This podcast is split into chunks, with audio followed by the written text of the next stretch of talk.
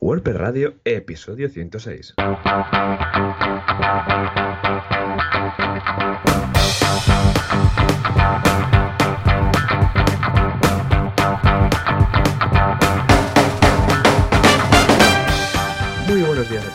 Bienvenidos otra semana más, otro miércoles más a WordPress Radio, el programa donde hablamos de este fantástico CMS, WordPress, que nos encanta ¿Y a quién le encanta y quién es el culpable de este podcast? Pues los Joanes, eh, John Boluda, fundador y director de la Academia de Cursos de Boluda.com, cursos magníficos y estupendos de marketing online y desarrollo web. Y un, y un servidor, eh, Joan Artes, fundador, cofundador del estudio de programación especializado en WordPress artesans.eu. Y si las planchas de insonorización del estudio no se han tragado a Joan, lo tendremos vivo por la otra línea. Joan, muy buenos días. Hola, ¿qué tal? Muy buenos días. Efectivamente, eh, como empieza el frío, tengo en el estudio, tengo todas las paredes recubiertas por estas espumas, ¿no? Que absorben el sonido. El problema es que cuando llega el invierno, pues hace más frío y se contraen un poco y entonces se desenganchan y, caen. Y de vez en cuando, ¡pum!, me cae una espuma en la cabeza. Muy bien. Así me mantiene alerta. Esto es para el sentido arácnido, ¿sabes? Me mantiene alerta y puedo esquivar rápidamente. Flash, flash. Pero ya está. Muy bien, muy bien. Ey, ¿qué, ¿qué tal la semana? ¿Cómo va? Vaya locura de semana, porque venimos de una semana semifestiva, pero la semana pasada fue así como un poco loca, pero esta semana es loca porque se acerca, vamos, la campaña navideña, ¿no? Sí, sí, se acerca Navidad, el efecto prenavideño que siempre pasa, ¿no? De cierre de presupuestos, cierre de proyectos, ya no, ya ha empezado, o sea, es una locura. Cada semana se nos cambia el planning porque proyectos que se tienen que cerrar, proyectos nuevos que hay que hacerlos antes de final de año por, por un favor. Bueno, es la típica locura porque siempre hay dos, ¿no? Tenemos la de pre-Navidad y luego la de em, antes de que llegue verano, ¿no? La gente antes de irme de vacaciones, que esté hecho no sé qué. Pues pum, ahora lo estamos sufriendo. Eh, a ver si de aquí a final de año cerramos ya cuatro o cinco proyectos que tenemos abiertos y acabarlos súper bien en la vida. Y también viene Black Friday, que es otra locura, que por suerte como tenemos poco cliente de e-commerce con, con, WooCommerce este año no lo tenemos, eh, no lo vamos a sufrir tanto como el año pasado porque sí que teníamos alguno, pero bueno, bueno, ojo que ayer se actualizaba WooCommerce, eh, la 3.5, si no recuerdo mal, 3.5, ya enviaban correo a todos. Ojo que ya tenemos el 3.5. Y pensaba, madre. Y además decía, sobre todo, actualizar a 3.5 antes de actualizar WordPress 5.0. Como queriendo decir, si no, cosas malas pueden ocurrir. Es como los cazafantasmas, no debemos cruzar los rayos, ¿no? Pues esto es lo mismo. Ya nos han dicho, ojo, que primero tenéis que actualizar WooCommerce y luego uh, WordPress. No lo dejéis de por ahí, porque si actualizáis primero WordPress a 5.0 y no actualizáis WooCommerce, bueno, pues pueden pasar desgracias, ¿no? Y yo ya lo he probado en varias instalaciones y bien, todo bien. ¿eh? O sea que en ese sentido estupendo. Hay algunas modificaciones, no hay nada muy a nivel, sí, algunos detalles, pero a nivel de usuario no es que haya nada que digas, ostras, esto es perfecto ahora, pero sí que hay algunas novedades, ya lo veremos. Ah, y por mi parte, pues nada, aparte de estar preparando ya los Black Fridays, Cyber Mondays, que es una locura de campaña, ah, que es el pistoletazo de salida de la campaña navideña, como ya sabemos todos, pues sigo con los cursos en boluda.com, el de factura directa, en código Genesis ah, hemos lanzado cinco nuevos tutoriales, va, dime un número del 1 al 5. El 4. Pues mira, el 4 es cambiar de color eh, de texto en cualquier plantilla de WordPress. O sea, el color de selección de texto. Ah, de cuando seleccionas un texto, ¿sabes? Que queda por defecto que sí, como en azul y tal. Bueno, pues podemos cambiarlo al color que queramos. Pues también lo podemos ver. Eh, ¿Y qué más? Hemos, atención, atención, porque hoy es, eh, bueno, hoy no, ayer fue martes, porque hoy no es martes. Ayer fue martes y como tal lanzamos el eh, penúltimo negocio de los 12 meses, 12 proyectos en boluda.com y se trata ni más ni menos que de un e-commerce hecho como no podría ser de otra forma con WooCommerce llamado ecobloom.com. Muy bien, gracias por el aplauso enlatado, claro que sí. Se trata de un e-commerce de eh, maletas, mochilas, fundas y carcasas ecológicas, hechas con materiales eh, naturales, o sea, carcasas de piedra, por ejemplo, carcasas de madera. Eh, todo está hecho a través de materiales reciclados con sistemas de lograr estos, por ejemplo, hay unos de, de nylon ecológico que están genial.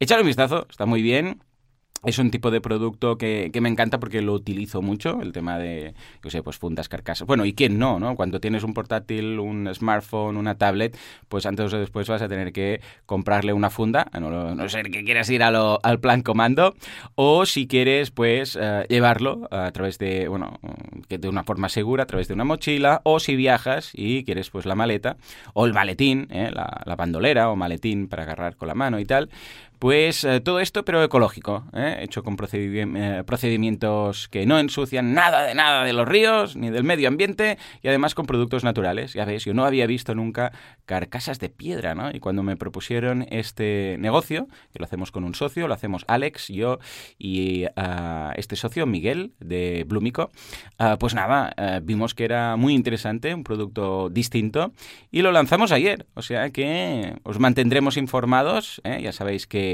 en el podcast de Así lo hacemos, los viernes. Ahora tenemos también una versión premium y ahí vamos a despedazar el negocio paso a paso para ver los ingresos, los gastos, las comisiones, todas estas cosas. ¿eh?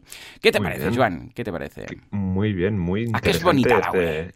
Es bonita, muy chula. Me gusta este tema de, de Así Themes. Es el eh, X, no, W, V, yo qué sé, uno de estos. A ver, te lo voy a decir. Ah, pero lo creamos, es interesante porque lo creamos para este e-commerce y luego dijimos, ostras, pues ya puestos lo podemos utilizar para, para, para así themes, ¿no? Para vender. Y mira, te digo cuál es, es el, ah, aún no ha salido, es el, pero será el X, ¿Eh? No, el W, el W, será el W. Lo tendréis todos a la disposición de los que lo queráis comprar, este theme, porque igual dices, hombre, yo no me interesa la mochila, pero este theme me gusta mucho. Bueno, pues lo vais a tener. ¿eh? Ah, y pensamos que sería muy chulo, ¿no? Porque de alguna forma así probamos en nuestra propia carne el, el theme antes de lanzarlo. Y ha ido muy bien, porque había detallitos, ¿sabes? Cuando haces un theme, parece mentira, bueno, ¿qué, qué te voy a contar, no? Pero parece mentira la de detalles y cositas que tienes que tener en cuenta. Madre mía, bueno, tú y yo hemos estado en el uh, Theme Review Team, uh, con lo que ya sabemos de qué va, pero es que cualquier cosa. ¿Qué pasa si el título del post es demasiado largo y queda como cortado? ¿Qué pasa si, yo sé, uh, hay cinco comentarios anidados, ¿sabes? y entonces, claro, no queda, queda una columna ahí que es ilegible. ¿Qué pasa si alguien, sé, pone una imagen no sé dónde? Madre mía. que se salga del contenedor general. ese tipo de cositas que, vamos es una locura. Es una locura. Y ha ido muy bien, porque así lo hemos podido probar. Un, un theme que me gusta mucho. O sea que ahora de momento hemos colocado un Product Hero en la home, que es la mochila In Case City, que es la que voy a hacer. Bueno, de hecho, ayer hice un unboxing. Esto de grabar el martes y decir que es miércoles es una locura. Ayer en mi Instagram, pues hice un unboxing de esta mochila ah, y está muy bien. La verdad es que son productos que me gustan mucho, son de calidad, ecológicos. Y mira, me hacía ilusión montar un e-commerce sin todo lo que implica tener eh, el tema de los envíos, que por cierto son gratuitos, eh, todos los envíos, todos los portes en península son gratuitos, compres una funda o compres una mochila, da igual, todo es gratis. ¿eh? Pues esta, lidiar con el tema de envíos, de, devoluciones, de productos físicos, pero en este caso, como nuestro socio, que es Miguel de Blúmico, ya está haciendo esto, ya tiene este tipo de materiales, ya tiene almacén, claro, para nosotros es mucho más fácil. Nosotros nos encargamos de la web, del marketing y él se encarga del tema de la logística. Y vamos, es una gozada, es lo que decíamos con Javi, ¿no? Si alguien se encarga de todo el tema de logística y tú puedes concentrar solo en crear, en crear contenidos o solamente en, desarrollo web o solamente en marketing, ¡buah! tienes mucho ganado, ¿no? Exacto, sí, sí. Es que a veces eh, el tema de, del e-commerce eh, nos parece que es bueno escoger, instalar una web, configurar WooCommerce y listo, ¿no? Pero es que eh, involucra tanta cosa montar un e-commerce, pero tanto que, es una locura. O sea, acabas teniendo montando un equipo de personas, el de logística, el de marketing, el de copy, porque los productos y las traducciones el tema de las paseadas de banco, revisar pagos, también eh, aquí pues un poco de asistencia al, consumidor, ¿no? A todos tus clientes, si pasa cualquier cosa, un defecto, hay que devolver un producto, pues todo esto sí que hay que gestionarlo un poco, ¿no? Y al final pues esta locura, ¿no? Que, que acabamos viendo siempre. Sí, señor, sí, señor. O sea que, mm, nada, os invito a que le echéis un vistazo, miráis la página web para ver cómo es. Y si os hace mucha ilusión comprar algo, tampoco os diré que no. O sea que adelante. Exacto. Muy bien, muy bien. Perfecto, pues Joan, si te parece, pasamos a nuestro patrocinador semanal. Vamos allá. Hay un mundo lleno de hostings. Hay algunos de buenos, algunos de malvados, algunos incluso de perversos. No es el caso de nuestro amigo, el señor Sideground, con el señor de la barba, nuestro amigo Moncho, que nos habla de atención, soporte 24 horas, 7 días a la semana, nos habla de calidad en todos sus hostings, SSD, bueno, tienen, tienen de todos. Es que, que, que vamos, vamos, es una locura. Pues sí, sí señor. ¿De qué vamos a hablar en esta ocasión de nuestros amigos de SiteGround? Venga, cuéntanos. Pues mira, justamente ha salido Hosting WooCommerce. O sea, oh, ¿qué me dices? hablando de, ¿Sí, WooCommerce, sí, sí, sí. Antes haciendo la escaleta, digo, venga, este es el siguiente tema a comentar y ha, y ha coincidido. Y en el que básicamente eh, eh, tiene su hosting está perfectamente adaptado para este famosísimo plugin de e-commerce para WordPress, diseñado para un comienzo sencillo y un crecimiento escalable. Eso quiere decir de que, bueno, empezando con nuestro proyecto, podemos empezar con el plan Startup, que son 3,95 euros al mes el primer año, y luego si vemos que el servidor se nos queda pequeño, podemos ampliarlo al plan Growbig o al GoBig. Todos, todos, estos planes tienen eh, bueno, características como SSL gratuito, el cumplimiento de la PCI, soporte técnico brutal 24 7 vía ticket, vía em, teléfono o vía chat, gestión sin problemas, todo gestionado a través del cPanel, donde puedes gestionar todo lo que está relacionado con tu proyecto. Y como decías, discos SSD, esto es muy importante para el tema de la velocidad, que la web vaya rápido y se cachen cosas en disco, pero en estos que van mucho más rápidos. Últimas tecnologías en velocidad, pues Nginx, HTTP2, PHP7 y CDN gratuito para tu proyecto. Supercatcher, este sistema de caché que va genial en, en SiteGround para acelerar pues, la página que vaya súper rápido. Actualizaciones automáticas, a través del, del Softaculous, que va súper bien, yo lo tengo y va genial, te actualiza todo, plugins, plantillas, el core de WordPress, no te tienes que preocupar. Seguridad proactiva, siempre están tapando agujeros, siempre se preocupan para seguridad, para que nunca se te infecte tu instalación. Y para terminar, una plataforma estable con tecnología LCX, con gestor de, containers, monitores, etcétera. Así que vamos, súper recomendado para montar tu tienda online. ¿Qué, Joan? ¿Qué te parece? Lo veo genial, porque además cuando SiteGround dice que van a hacer un hosting especializado para un software, como puede ser WordPress o WooCommerce, no lo dice solamente a nivel de marketing, no decir, hey, eh, WooCommerce, sino que realmente eh, implica cambios físicos en los propios servidores y de software. Con lo que, vamos, es eh, sello de garantía de, calidad. O sea que fantástico por, por SiteGround por hacer esta apuesta. no en vano, WooCommerce tiene, vamos, un 30 y pico por ciento, ya pasaba el 30 y pico por ciento de el mercado de CMS de e-commerce concretamente. O sea que no me extraña que Matt eh, lo comprara en su momento.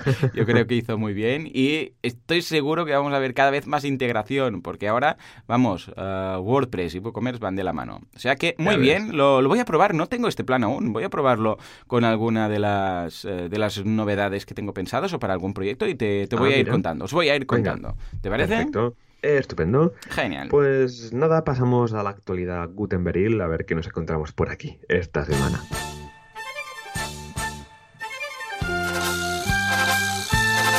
WordPress, virtualidad o qué pasa con Gutenberg.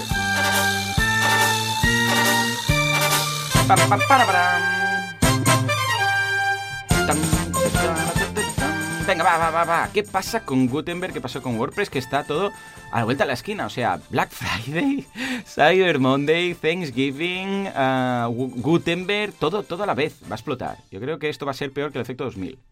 Sí, se nos va a juntar esto, el efecto Gutenberg, se nos va a juntar todo.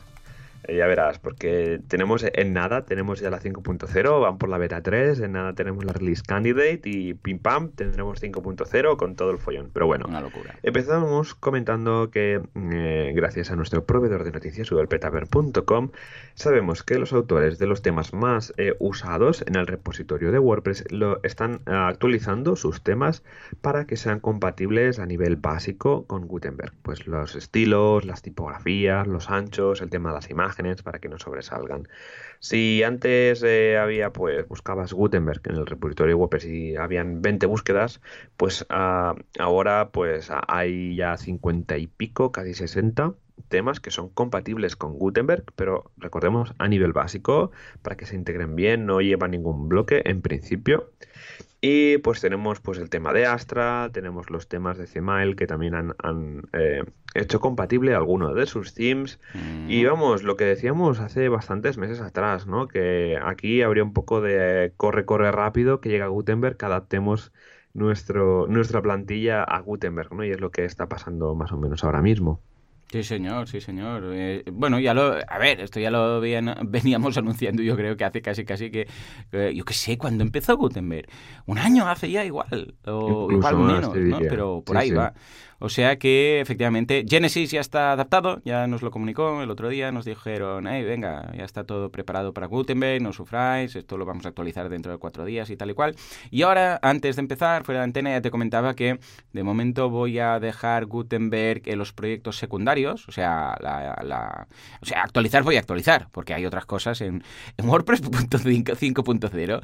Aparte de Gutenberg, hay más cosillas, ¿eh? Y Javi el otro día lo decía, hey, todo el tema de compatibilidades de PHP y no sé qué, mm, pero nadie hace caso, ¿no? Pero bueno, voy a actualizar y lo que voy a hacer es desactivar Gutenberg en los que en los proyectos más sensibles y los que utilizo más ah, bueno de una forma más eh, heavy eh, heavy user eh, y de una forma pues diaria la creación de contenido y cuando ya esté más habituado a Gutenberg y haya pillado la velocidad de crucero habitual entonces sí voy a hacer el cambio en todas pero vamos a tener que hacerlo porque es que todo, la interfaz, los metaboxes, todo ya va a estar preparado. eh, los plugins se van a adaptar a Gutenberg porque va a ser lo que hay. De hecho, ya dicen que ya vamos a quitarle el nombre de Gutenberg y va a ser el editor, con lo que a largo plazo se va a tener que hacer el cambio. Pero estas cosas, pues mejor poco a poco, que se detecten los bugs ¿eh? y en las próximas semanas y meses, cuando esto ya haya quedado sentado, entonces sí ya hacer el cambio definitivo, al menos a las webs más cruciales, ¿no? Dices, ostras, es que si esta web bueno, pues mira, le pasa algo, no pasa nada, porque es un blog, no se monetiza y tal, pero un e-commerce un poco complejo o un membership site un poco complejo, y igual dices, ¿sabes qué? Voy a esperar unos días para asegurarme y luego lo reactivo. De momento tú utilizas Classic Editor, ¿no? Para eliminar Gutenberg. Sí, a todos nuestros clientes que tienen programa de mantenimiento, lo que hacemos es instalar el plugin de Classic Editor, lo dejaremos en las notas del programa, en el que eh, te directamente es instalar y activar y te desactiva Gutenberg.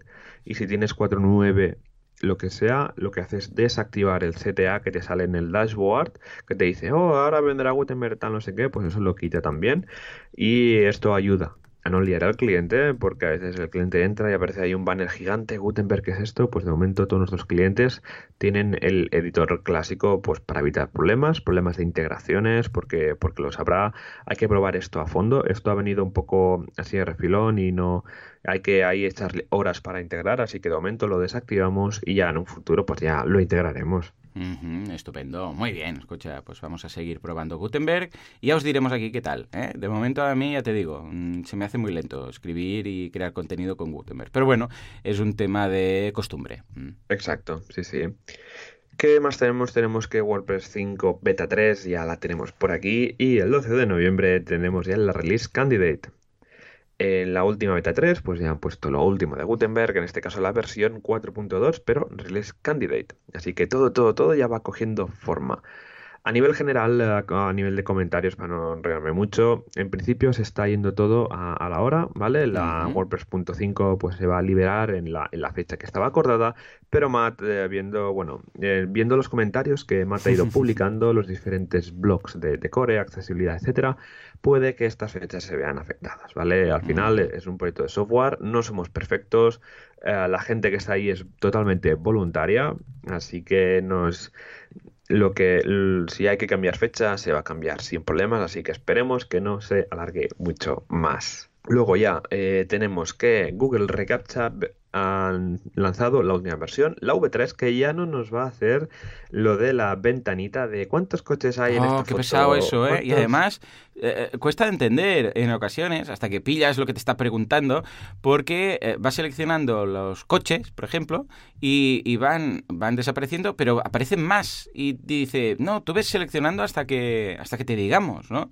Y al principio dice, pues si eso lo he seleccionado, pero no, te han aparecido nuevos coches. Madre mía, qué locura.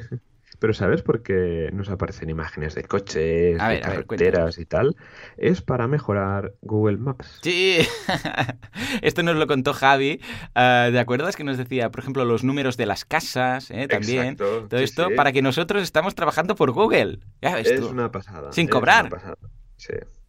Ay, pero bueno, en fin, con esta versión 3 eh, Google va a usar una patente que se llama Adaptive Risk Analysis Engine, en el que ah, pues a través de los datos de navegación vas a ver si eres un bot o no. A partir de aquí, los developers que implementen pues la nueva versión de reCAPTCHA van a, bueno, podrán elegir qué tipo de datos van a usar para eh, determinar si eres o no un bot. Así que en principio todo ya va a ser transparente para el usuario, igual que lo es Akismet desde hace un montón de años, que transparentemente pues sabe eh, distinguir, distinguir, entre un comentario spam o no.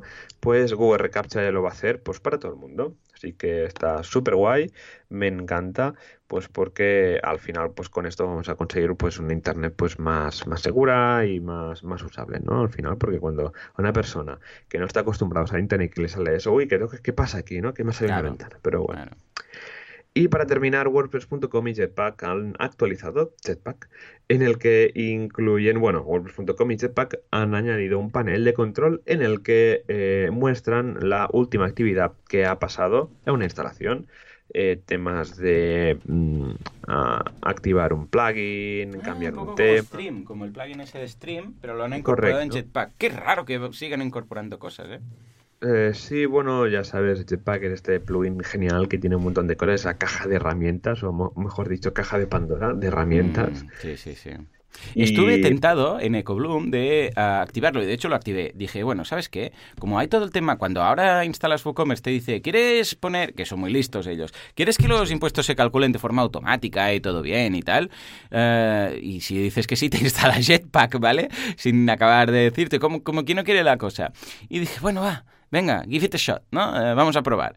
Y, madre mía, Madre mía, qué complicación, porque además cada dos por tres se desconectaba cuando desconectas y reconectas el plugin porque estás haciendo pruebas y tienes que volver a loguearte con, ah, con tu usuario de WordPress.com. Luego los, los impuestos no los calculaba bien, quedaba el IVA cero todo el rato. O sea, fue tan, tal complicación que dije, mira, déjalo, ya lo hago yo. Si total es poner aquí los, países y el IVA, si que tampoco es nada del otro mundo, ¿no? O sea que al final lo desactivé, porque que ya te digo, para, si para calcular los impuestos tienes que pasar por instalar todo Jetpack, conectar con uh, WordPress.com y todo, dices, mira, da igual, déjalo, déjalo. Uh, cada vez, uh, ya te digo, cada vez WooCommerce, claro, como ahora viene de la mano de WordPress, pues ya se sabe, eh, ofrece más cosas relacionadas, eh, bueno, del ecosistema WordPress no hay más, no hay más. Sí, sí, no, al final, al final es esto, ¿no? Que ofrece un montón de cosas, hay gente que le gusta, hay gente que no. Yo en mis sitios personales, pues eh, como blogs y tal, sí que lo tengo puesto, pero en e-commerce sí que no, porque ya WooCommerce ya es un monstruo y Jetpack, si añades otro monstruo más, ya va a petar. Sí, yo lo, también lo tengo en algún blog y tal, pero más que nada para ir viendo lo que, o sea, estar al tanto, ¿sabes? De cuando añaden algo, cuando hay actualizaciones, de porque hay algunos, algunos módulos de Jetpack que están bien, pero el módulo como tal, no todo Jetpack, ¿sabes? O sea, bueno, incluso hay gente, por ejemplo, una cosa que me encanta de Jetpack hmm. es, son las galerías estas que tienen en mosaico. Sí, sí, sí. Son súper chulas. O sea, es la inteligencia que hay detrás, es un, JavaScript al final, ¿no? Mm. Pero está súper bien desarrollado. Luego el, carrusel también es interesante, que te ponen los datos de la foto, con qué cámara se ha hecho, objetivo, apertura, etcétera, ¿no? Pero lo que más nos gusta, y, en Artesans tuvimos una época de que nos gustaba tanto, ¿no? Que usamos un plugin que se llama el Tilt Galleries Without Jetpack o, algo así. Que, te lo hace, ¿no? Creo que hicieron un fork del, JavaScript al final y lo, y lo integraron, ¿no? Y, está bien, y está bien porque la galería te la queda, te la monta bastante bien y súper chula, la verdad.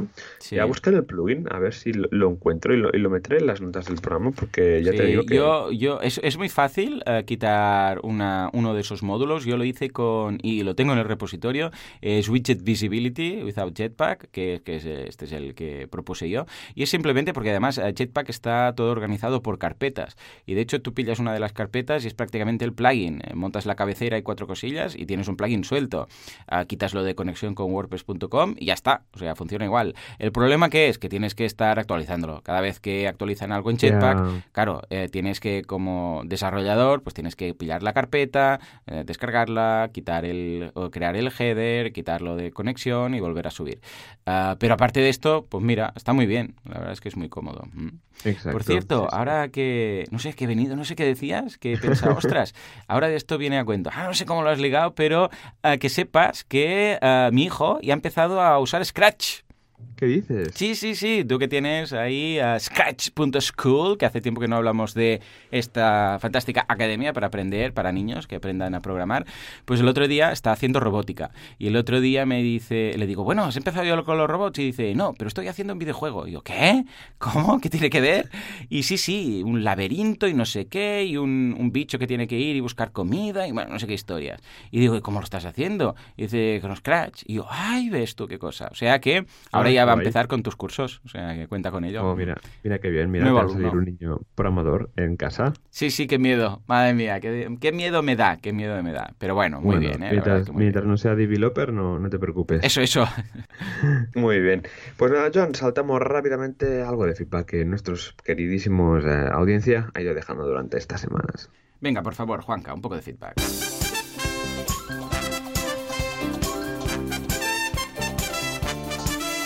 Feedback, audiencia, preguntas, da igual, llamadlo como queráis. Esto es lo que nos preguntan nuestros oyentes.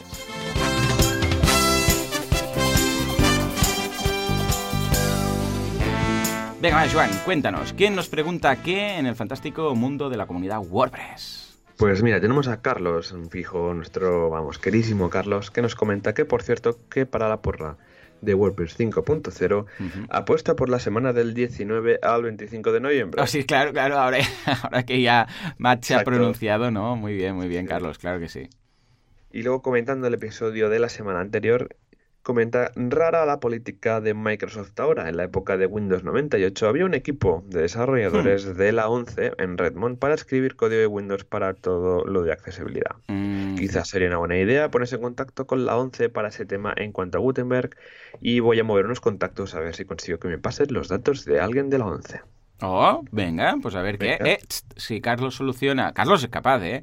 Si aquí hay alguien capaz de hacer todo esto, es Carlos. Carlos Díaz. Carlos M. Díaz. Escucha, pues si lo montas, eh, se lo diremos a Jonathan para que esté contento. Venga, va. Por otro lado, sigo yo. Te tomo el relevo con Javier, que nos dice: Hombre, Javier Criado, desde aquí, un abrazo. Dice: Enhorabuena, Joan Artés, por la checklist. Claro que sí, gran programa el de hoy. Genial la propuesta de Joan Boluda sobre cómo organizar un wiki interno con lo que vamos aprendiendo. Me encantará saber cómo lo hacéis vosotros. Un abrazo, cracks. Claro que sí. Eh, están hablando de la checklist que dejó Juan hace un par de programas, un par de semanas, sobre pasar a producción. Todas esas cosillas que deberíamos mirar antes de darle al eh, abrir, al launch, al botón rojo. Eh, la verdad es que es muy práctico y, se nota que es una evolución de muchos proyectos que han hecho, porque es muy, muy exhaustiva. O sea que, una, una vez más, yo también te felicito por este recursazo. Muchas gracias. Luego seguimos ya con Rick, Richard Marcel. Hola, John. Muchas gracias por tus, tus las sabiduría que nos aportáis. Necesito vuestro consejo o ayuda. Administro la web del ANPA del Colegio de los Niños ANP manostan.com, que he renovado este año con Genesis y convirtiéndola en un membership para que los socios se puedan registrar directamente. El piso está en camino. De esta manera, los socios tienen su pequeña intranet donde puede ver las fotos de sus hijos en el colegio, acceder a los descuentos exclusivos para los socios en empresas que colaboran con nosotros, así como a documentos solo disponibles para socios. Todo esto gracias a los cursos de poluda.com. Oh, qué bien, qué bien, qué subido, sí, señor. qué hype. El siguiente paso es traducir la web a tres idiomas, español, gallego e inglés. Y aquí surge mi duda. Hmm. Decir que ya. ¿eh? Exacto. Artes dice que usa Multilingual Press en todos sus nuevos proyectos, pero la versión free aún no es compatible con él. Y la licencia es muy cara para una asociación como la nuestra. ¿Cómo lo haces tú, Artes, en estos casos? Agradecería cualquier feedback que me, que me podáis dar. Saludos, Rika. Venga, va. ¿Cómo te lo montas, Joan? Eh, bueno, al, final, claro, el problema es que Multilingual Press no lo he probado con Gutenberg. La, verdad no sé si realmente es compatible o no. No sé si te da muchos problemas con, Gutenberg, eso habría que verlo, pero tiene sentido de que no lo sea porque Multilingual Press cuando estás editando un contenido abajo te sale pues eh, el contenido eh, en los otros idiomas y puede ser de que por ahí venga la incompatibilidad. Multilingual Press han sacado la versión 3.0 que esta es de pago y está completamente integrada pues con Gutenberg, con Multilingual Pre, eh, con Gutenberg y con WooCommerce, ¿vale? Que estas cosas que faltan de Multilingual 2. En este caso, Richard, a ver, lo que podéis hacer, em, no sé si es hacer aquí eh, probar Multilingual Press 2 o en este caso, como es una web pequeñita, en este caso, vale, tenemos el tema de los usuarios, que no sé si habrá muchos o no, pero puedes intentar de pasar a WPML. Pero ojo, que WPML las licencias también se han actualizado de precio y son un pelín más caras.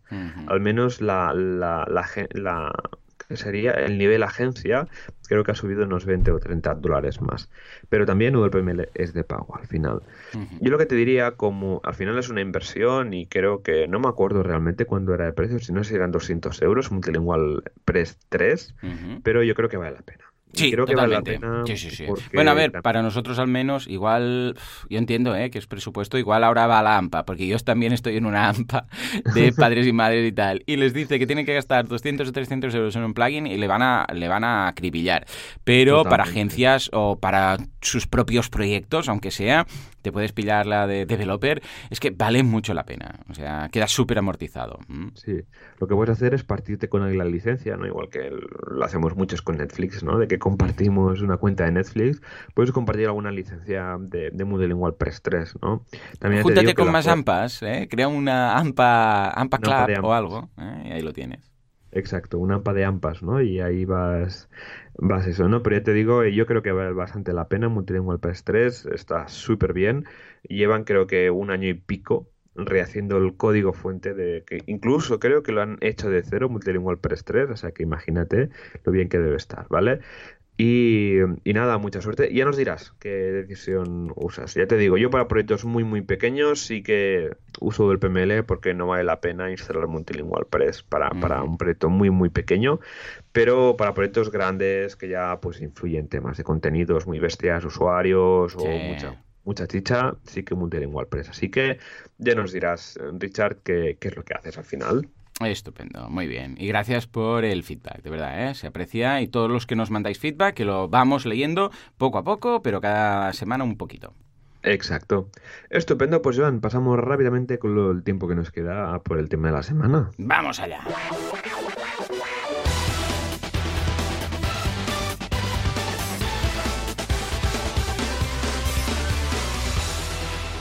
Bueno, bueno, bueno, el tema de esta semana me encanta, ¿eh? Cuando me lo propusiste dije, ostras, sí, porque lo hemos leído un poco así por encima, pero nunca le hemos dedicado el tiempo que, que merece, ¿no? Que es temas de estándares de código. ¿De qué va esto, Joan? Bueno, esto al final mucha gente nos pregunta, ¿no? La típica pregunta que nos llega al, podcast de, oye, ¿qué tengo que hacer para ser un buen desarrollador? ¿Qué iniciarme y tal? ¿No? ¿Cuál es el camino, ¿no? Que es el camino profesional.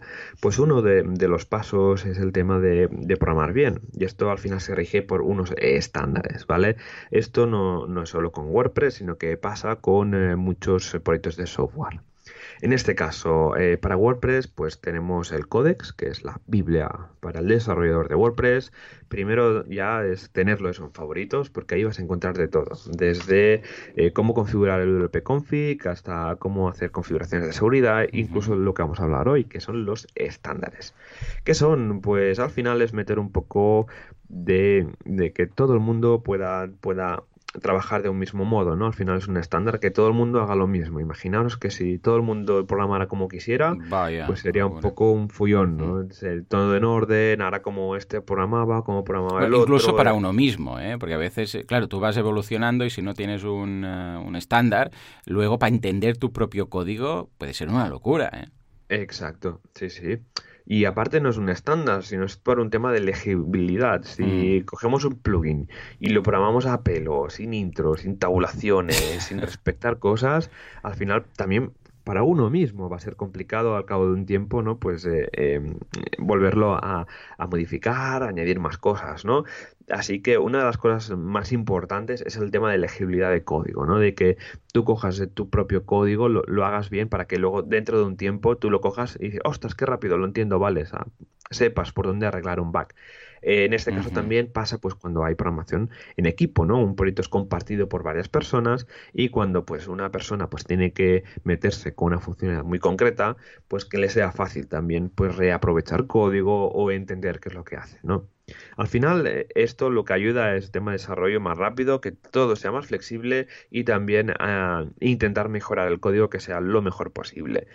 Eso también pues eh, hace que el mantenimiento sea súper fácil, ¿vale? Y una de las cosas que ayuda un montón es documentar es que esté todo bien documentado, de que al principio de cada función se ponga pues en una línea lo que, lo que es, lo que hace, lo que devuelve, luego comentar los ficheros, para que, pues lo que digo, no me repito, es que el día de mañana entres en un fichero y que se llame, yo qué sé, inc.php y no sepas qué hace, ¿no? Pues si le metes ahí una pequeña cabecera en PHP y le comentas qué está haciendo, pues esto te va a ayudar al día de mañana. Ah, vale, sí, esto era esto, ahora me acuerdo, ¿vale? Yo es que me, pasa que con estas cosas me olvido siempre, ¿vale? Con el mm. tema de código me cuesta. Entonces, me necesito comentaros ayuda, ¿vale? En fin. Eh, WordPress tiene unos estándares, ¿vale? Están hechos por la comunidad eh, y son cuatro. En este caso son de PHP, HTML, CSS y JavaScript. Entonces, empezando por PHP, no los voy a comentar todos, ¿vale? Porque estaríamos aquí, nos saldrían cuatro programas, ¿vale? Y ser puritanos en algunos casos. Pero a ver, lo, más básico, ¿no? El tema de. Son cosas eh, un poco así punkis, ¿no? Pero sí que hay que regir un poco el estándar, ¿no? El tema de usar eh, las, las eh, comillas dobles o no. Cuando hacemos un eco, pues es mejor usar la, simple, porque así los atributos del HTML podremos poner las dobles, ¿no? Que es lo más natural a nivel del HTML. No es un estándar en sí, pero es una buena práctica, ¿no? Que todo el mundo use simples cuando usemos HTML a pelo, queremos escupir HTML a pelo, y usar las dobles cuando queremos concatenar directamente variables, ¿vale? Esto lo veréis en, en el enlace del handbook que ya os dejaremos por aquí, no os preocupéis, ¿vale? Sobre el tema de las tabulaciones, ¿vale? Cuando hmm. tenemos un bloque de código con, eh, yo qué sé, con varias variables que las estamos señalizando y unas más corta y otras más larga, lo que haremos es usar espacios para que los iguales y los valores queden más o menos compensados visualmente, ¿vale? Esto ayuda un poco, ¿vale? A que, pues mira, al final quede visualmente quede, quede mejor. Y se entienda mucho mejor el código después, ¿vale? Luego, para los arrays asociativos, siempre es mejor que los elementos, el primer elemento empiece en una línea nueva y eh, para que, pues también, ¿no? veamos visualmente que ahí empieza un código de, un array, ¿no? Un bloque de código de, de Luego también a nivel de las llaves, pues siempre, pues cuando hay una llave, siempre un intro sí que hay otros estándares de programación. En otros frameworks, creo que, por ejemplo, si no recuerdo mal, Symfony, eh, las funciones de Symfony, pues cuando hay un, el, tema de las llaves se meten siempre en, solas, en una línea, ¿vale? A mí esto no me gusta mucho, no soy muy fan. Mm. A mí me gusta, pues, por ejemplo, el if, if condición, pues la llave esté en la misma línea y luego en intro, ¿vale? Incluso cuando definimos una función, lo mismo, ¿no? Ponemos el nombre de la función, abrimos la llave y siguiente línea, ¿vale? A mí esto creo que para mí es lo más natural porque estás abriendo eso de que estás definiendo al final, ¿no? Para mí esto sería lo, más natural. Eh, luego, eh, para el tema de un tema que a veces es un poco complicado, es el tema de abrir y cerrar las tags de PHP. Mm. Es cuando combinamos con HTML, cuando es puede a veces ser un lío. Así que lo mejor es siempre es mm, usar los intros. ¿vale? Porque cuando queda un ataque de PHP con un ataque de HTML en la misma línea, a veces puede ser con, un poco confuso. Así que a mí lo que me gusta es que, y que, que lo dice el libro de, mejores prácticas, es que las tags de PHP estén eh, siempre en una línea eh, suelta, más que nada pues para, aumentar la legibilidad, ¿no? Y que sepas que aquí, pues aquí hay eh, un bloque de PHP y ahora le va a seguir un bloque de HTML sin mezclar. Luego evitar el uso de las etiquetas cortas, ¿vale? Eh, porque según qué servidores no es compatible. Las etiquetas cortas al final es en lugar de poner eh, mayor, el menor que o el mayor que del PHP, pues se pone el símbolo del, del menor que interrogante. ¿Vale? Esto te ahorra tres letras PHP pero hace que primero el código sea menos entendible, menos legible, que no que te cueste encontrar pues, dónde empieza un trozo de PHP, pero en cambio si metemos la expresión larga lo vamos a saber mejor. Y luego, porque lo que decía al principio, algunos servidores de PHP no pueden leer estas etiquetas cortas de PHP. Así que ojo, cuidado. Si queréis subir un plugin eh, o un tema al repositorio de WordPress, esto eh, os lo va a hacer que no os lo pruebe, ¿vale? Así que por favor usar las tags largas de PHP. Luego, eh, borrar los espacios que haya al final de, las líneas, pues por un tema de espacio al final y por un tema pues de, de que quede todo ordenadito. Y ya el tema de también de los eh, de los espacios es que usar espacios siempre que estemos un, yo que sé, definiendo una función o poniendo un for each. ¿Qué quiere decir esto? Pues por ejemplo, si ponemos un for each, pondríamos for each, abro paréntesis, variable, as variable, cierro paréntesis, llave, ¿vale? Claro. Estos elementos pueden ir sin espacio o con espacio. Pero para un tema de legibilidad es mejor poner espacios entre cada uno de los elementos. Así mm. queda más chulo, queda más visualmente, mm, queda, queda más que una chorrada, pero es que realmente mm, ayuda mucho a leerlo luego. Totalmente, totalmente de acuerdo. Que igual hay algún oyente que dice, bueno, a ver, un espacio más, un espacio menos, pero de verdad, mm, cuando lo hacemos, eh, luego, bueno, el código es poesía que dice WordPress, ¿no? Pero es que realmente luego cuando ves un script y está todo con sus espacios y sus interlineados y eh, los ifs están todos hechos igual y tal, a la hora de leer, o sea, de interpretar el código para entendernos, lo lees y lo entiendes mucho mejor. Parecerá una tontería, pero es como pues hacer letra y bueno, pues mira, cuando escribes, pues la juntan más, menos, ahora dejo un espacio más grande, ahora un más pequeño, o cuando alguien ves una libreta de esas, típico, ¿no? Que en mi, en mi clase yo era el peor en cuanto a la libreta, ¿no? Pero después las niñas tenían las libretas que se entendía todo súper bien, los espacios, la letra clara. Yo pensaba, ostras, ¿cómo se entiende? Pues esto viene a ser un poco lo mismo a la hora de interpretar el código es mucho mejor si sigues todos estos detallitos. Exacto, ya te digo, es que esto mejora un montón para cuando trabajas sobre todo en equipo, ¿no? Para que el otro entienda tu código y no se acuerde de ti cuando te, esté, pues yo que sé, corrigiendo un bug, haciendo una code review o mejorando cosas o incluso introduciendo más funcionalidades. Ya luego, pues a nivel de espacios, pues también con funciones, ¿no? Cuando definimos una función, pues también meter los espacios para que quede más claro el nombre de la función, los parámetros, etcétera. Hay más cositas de PHP, os dejaremos la, guía en los, en, los comentarios del, en los detalles del podcast y las notas del programa, pero pasamos, por ejemplo, a las de HTML, que son algunas, no, son muchas, pero son algunas un poco pues para marcar este estándar, ¿no? Por ejemplo, eh, hay una recomendación, es que para las tags de PHP, para las, etiquetas que se cierran, por ejemplo, el BR, que hmm. no tiene tag de inicio ni tag de final, sino que se autocierra, hmm. es mejor meter un espacio entre el nombre de la etiqueta y el barra y, y mayor que que lo cierra. Más que nada es un tema de compatibilidad y es un tema de estándar. Como las dos maneras son correctas, ¿vale? Un validador de HTML eso pues lo va a validar bien. Se ha decidido, pues que en su día se decidió que, fuera así, de esta manera, y así es, ¿vale? A mí no me parece mal, me parece bien, incluso creo que hay otros estándares que, siguen esta, esta, esta manera de, hacerlo, ¿no? Luego, para el tema de, las eh, comillas, usar las, las dobles siempre, ¿vale? o incluso las simples también se pueden usar y aunque sea correcto, ¿vale? No usar las comillas en los atributos de HTML es incorrecto, ¿vale? Así que evitarlo un poco de no eh, dejar de usar las comillas. Es mejor que, estén por temas de compatibilidad, nunca sabes un navegador cuándo va a cambiar mm, algo o algún navegador raro mobile típico, ¿vale? Que tal, o una función de JavaScript que intente buscar los atributos y no se encuentre bien. Así que usad comillas. A mí me gusta más usar las dobles que las simples sí, los atributos de, de HTML, ¿vale?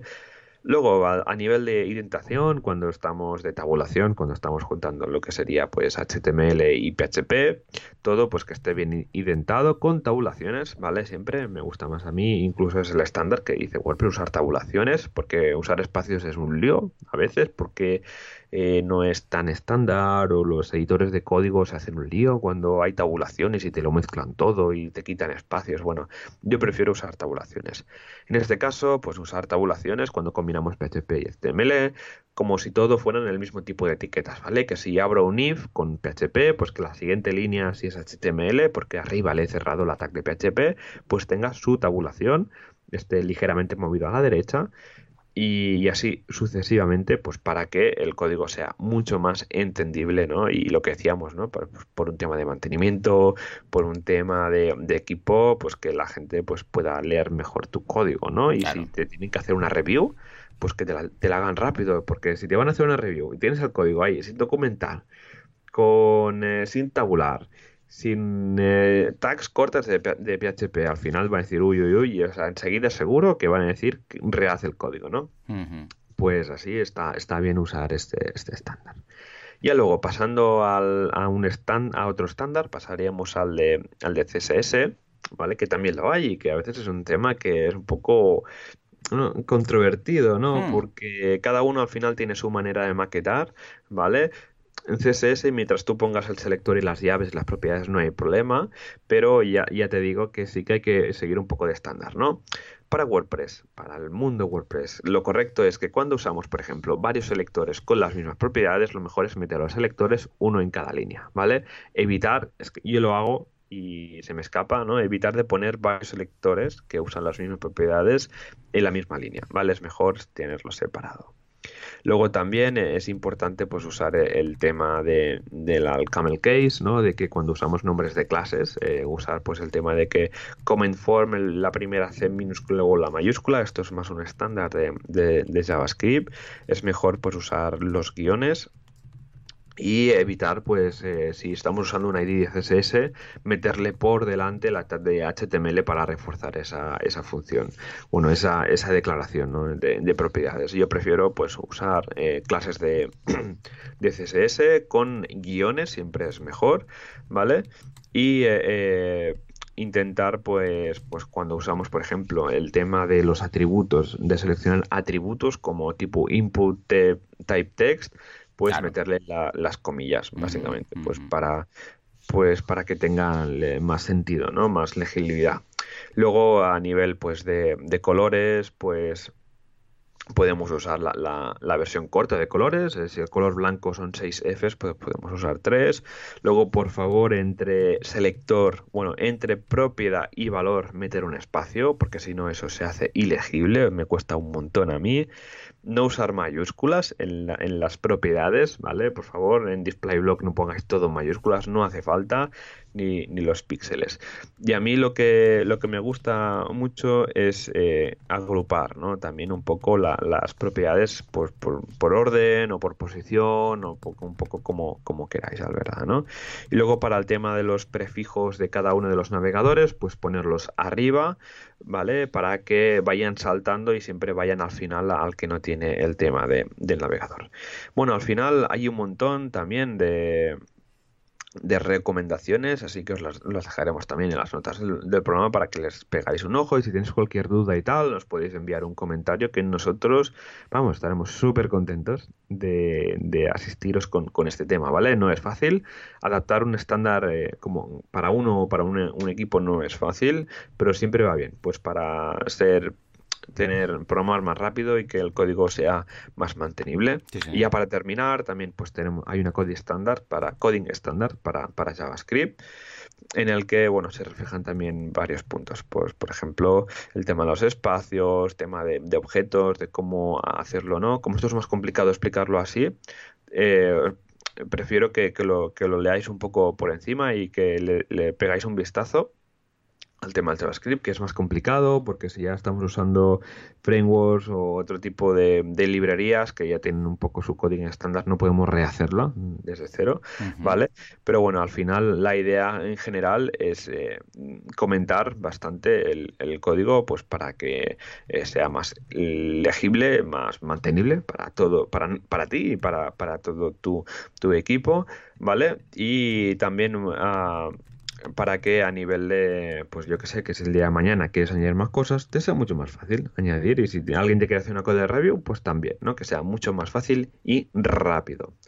¿Qué? Uf, Joan, ¿cómo lo ves? Madre mía, lo veo súper bien, muy completo, pero es de esas cosas que las ibas comentando y recuerdo haber pasado por todas ellas en algún momento u otro. ¿Sabes cuál me dio más problemática? Que al principio no entendía ni cómo se hacía. El tema del, condicional, el if típico.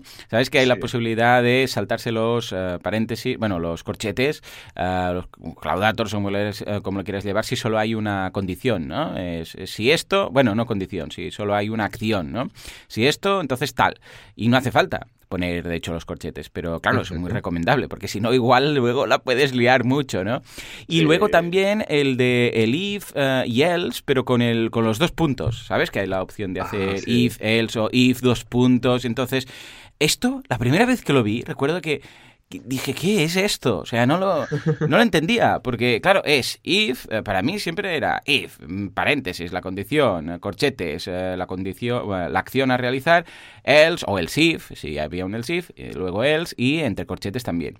Pero había esta nomenclatura rara de if, dos puntos, no sé qué, que estaba todo ahí mezclado que incluso ni se lee bien. O sea, cuando lo lees, cuando lees código, no, no es que lo ejecute nadie, sino que tú lo vas leyendo, vas línea a línea. Entonces, claro, si la lectura del código eh, coincide con una lectura natural de los eventos, ¿eh? si pasa esto, entonces aquello, si esto, lo otro. Entonces lo veo mejor, ¿no? Ah, por cierto, una cosa que siempre me he preguntado, a nivel de estándar, porque lo he visto de las dos formas muchas veces, ¿eh? No sé si se ha pronunciado nadie a nivel de estándar de WordPress. Ah, cuando tú creas una función y la ligas a un action, el add action lo colocamos antes o después de la función, porque lo he visto de las dos formas en muy buenos programadores. ¿Eres partidario de alguna y, por qué? Yo te contaré lo, lo, que opino yo. Yo prefiero meterlo debajo. Debajo, ¿eh? vale.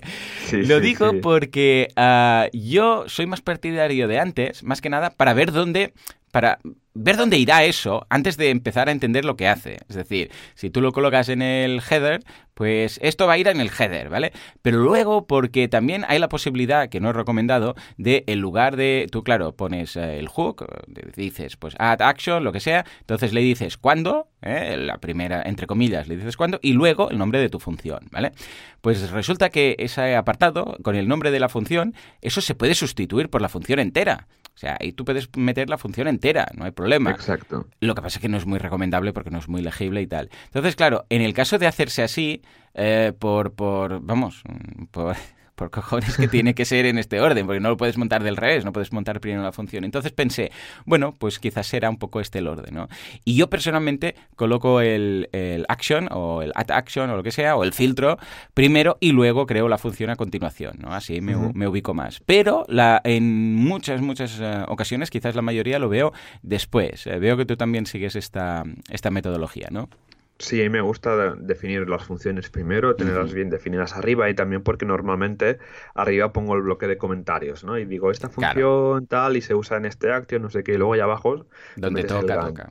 Exacto, sí, sí, yo soy más partidario de, meterlo debajo y también por un tema de orden, ¿no? Porque en, cuando estás en un fichero de funciones, cuando ves una línea larga de código, dices, vale, aquí se está definiendo esta función. Pero si le metes arriba el, el, el action seguido y tal, queda un poco raro. Sí, te entiendo. Sí, sí, sí, sí, sí, sí, sí, pero bueno, al final es un punto de vista, cada uno va a funcionar igual, pero sí que, a ver, si estás trabajando, pues yo qué sé, pues si en Boluda pues tenéis un, un equipo de, de, desarrollo, pues, y, pues al final vosotros podéis adoptar el estándar de PHP con algunas modificaciones, que por eso no hay problema. Totalmente, sí, sí. Y bueno, y aparte porque yo cuando he programado, he programado cosas, mm, vamos, muy puntuales. O sea, no es que haya hecho un plugin a medida, ¿qué tal? Entonces sí que en muchas ocasiones, ¿qué pasa? Que una misma función eh, puede estar ejecutándose en varios hooks. Entonces, eh, claro, mm, no tiene sentido. Tú las creas y luego ya las llamas cuando hace falta. Eh, no siempre tiene por qué ir seguido. A veces es, escucha, yo aquí declaro todas las funciones y luego las creo y luego las, las, las llamo a través de los hooks donde haga falta. No siempre es un hook por función, no una función por hook, sino que a veces una misma función se llama en varias ocasiones. ¿eh? O sea, que te entiendo pues, perfectamente. Sí, sí, sí, sí. Pues, exacto. Muy bien, pues no, gracias por tu, por tu pregunta, ¿no? Para aclarar, porque esto es un poco el, el dilema de los actions y de los puños de cuándo hay que meterlos y cuando no, arriba y abajo, pero bueno, en fin. Pues muy bien, pues nada, cualquier eh, comentario, pues ya sabéis, nos podéis dejar un, nos podéis mandar también correos a través del formulario de, contacto de wlpradio.es y también dejarnos comentarios por si tenéis alguna duda o queremos que comentemos alguna cosita más. Así que, Joan, si te parece, pasamos a la comunidad WordPress a comentar los meetups y workshops que tenemos al acecho.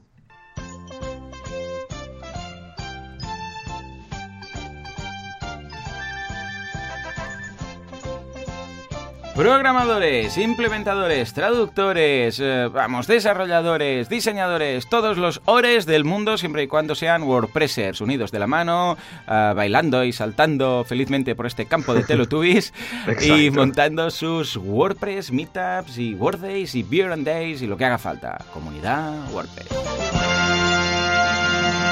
Mira, hoy lo hemos cuadrado, lo hemos cuadrado. De vez en cuando estamos, estamos, nos venimos arriba.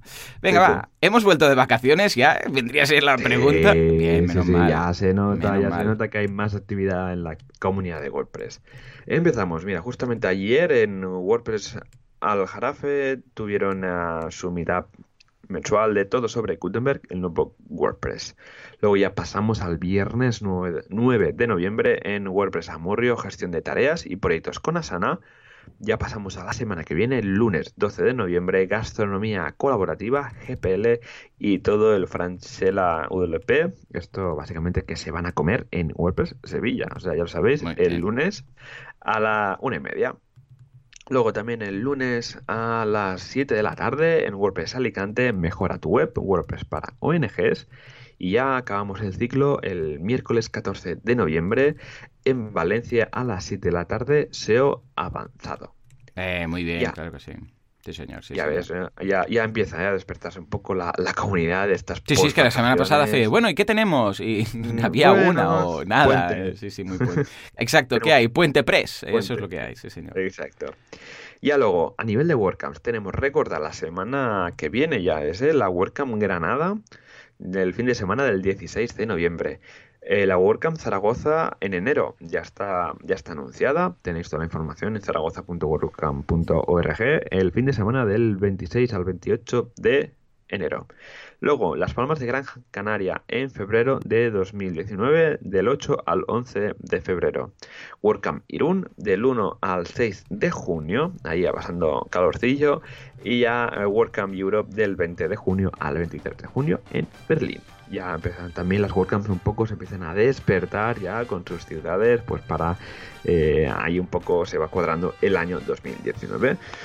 Pues nada, Joan, hemos llegado finalmente al, episodio de, hoy, ya hemos terminado, así que nada, muchísimas gracias a todos los que estáis cada, cada semana con nosotros, escuchándonos en wpradio.es, a agradecer un montón todos los comentarios y me gustas que nos dejáis en iTunes y en, y en iVoox. Y también recordad que nos podéis escuchar en Spotify. Tenéis Spotify nos podéis buscar ahí y también nos podréis escuchar desde ahí. Así que nada, nos vemos la semana que viene con más WordPress, con más temas, con más feedback y con más Gutenberg. Así que nada, hasta la semana que viene. Adiós. Adiós.